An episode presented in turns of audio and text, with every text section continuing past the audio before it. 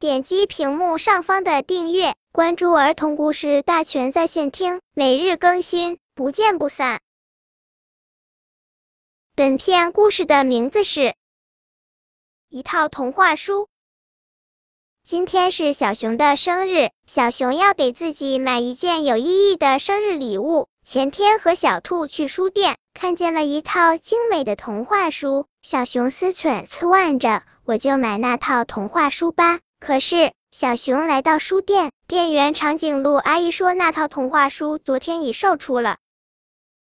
小熊失望的往回走。走到半路，未必一辆汽车。小熊走到路旁，哦，正瞧见一个坑里一张报纸盖着什么。小熊揭开报纸，呀，正是那套自己喜欢的童话书。小熊捧着书，想这书要是自己的，该有多好啊！可是小熊转念一想。丢掉书的人也一定非常喜欢它，书丢了，现在一定很着急。于是小熊决定去寻找书的主人。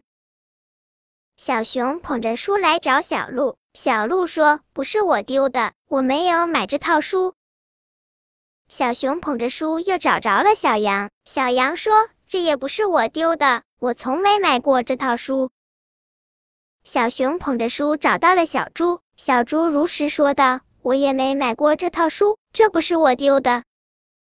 书到底是谁丢失的呢？小熊捧着书来找小冕，小兔高兴地说：“这书正是我丢失的，我昨天买了它往家赶，刚走到半路，突然刮起大风，沙子迷了眼，我摔了一跤。等我爬起来后，却找不着书了。今天是你的生日，是我特意买了要送给你的呢。”小兔说着，打开第一本书的首页，里面夹着一张贺卡，贺卡上面写着“祝小熊生日快乐”。